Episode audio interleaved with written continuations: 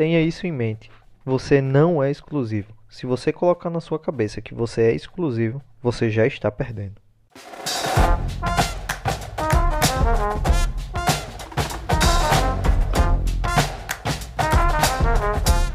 Fala galera, aqui é o engenheiro Luiz Felipe falando e hoje no nosso podcast 5 minutos de obra vamos falar sobre propostas de serviços e eu vou te mostrar que tudo que te ensinaram até agora pode ser mentira.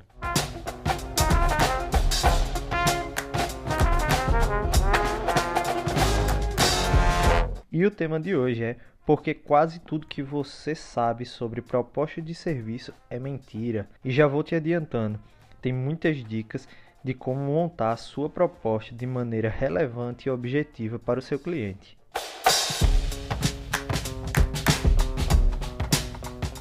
A oferta de serviço hoje é bem competitiva e a gente sabe bem disso. É claro que buscamos sempre nos destacar na área de atuação e sempre trazendo as novidades que temos de domínio. Mas tudo começa com o primeiro contato com o cliente. E a sua proposta, ela tem que ser arrasadora logo de cara ou então o cliente vai fugir de você sempre. Então tenha em mente que você não é exclusivo. Se você colocar na sua cabeça que você é exclusivo, você já está perdendo. O cliente nos dias de hoje tem abundância de prestação de serviço.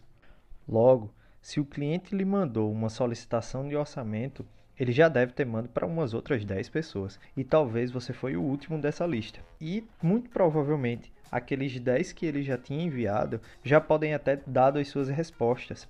Então você entrou numa concorrência a partir dali. Mas nesse caso é pelo preço.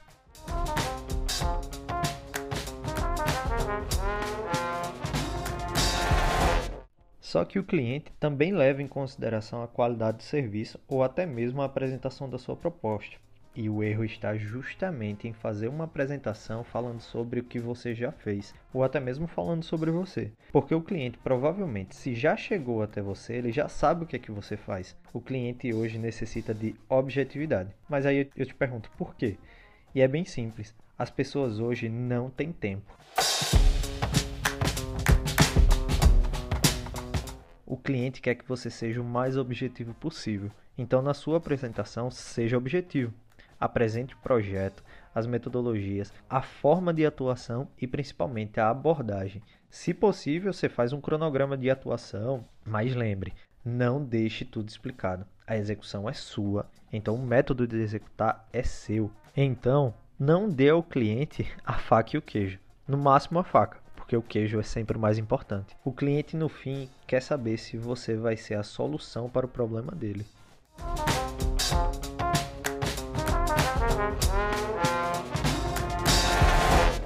E aí vai uma das dicas mais importantes.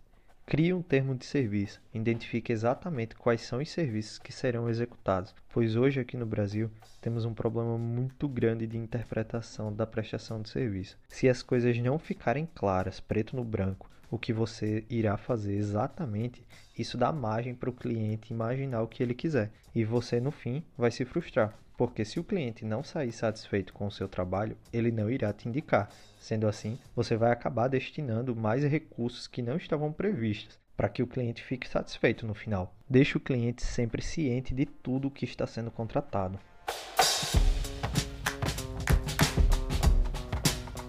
E aí, deu para perceber que algumas coisas que você está fazendo hoje em dia pode estar tá acarretando em você não fechar os seus serviços? Mas lembre-se, cada cliente é um mundo. Seu primeiro contato Perceba se o cliente é mais aberto ou mais objetivo. Personalize a sua proposta para ele.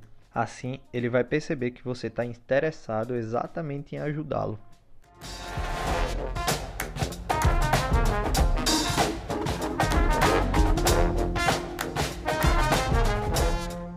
Então é isso, galera. Se você gostou desse episódio e aprendeu alguma coisa com os 5 minutos de obra, deixe o seu like e não esqueça de me seguir lá no Instagram, arroba eng.luizfelipemarques. Favorito o nosso podcast no Spotify e estamos disponíveis também no Break e no Google Podcast. E em breve na Apple Podcast e na Deezer. Compartilha com seus amigos, entre em contato comigo, conta a tua história e vamos contar suas experiências.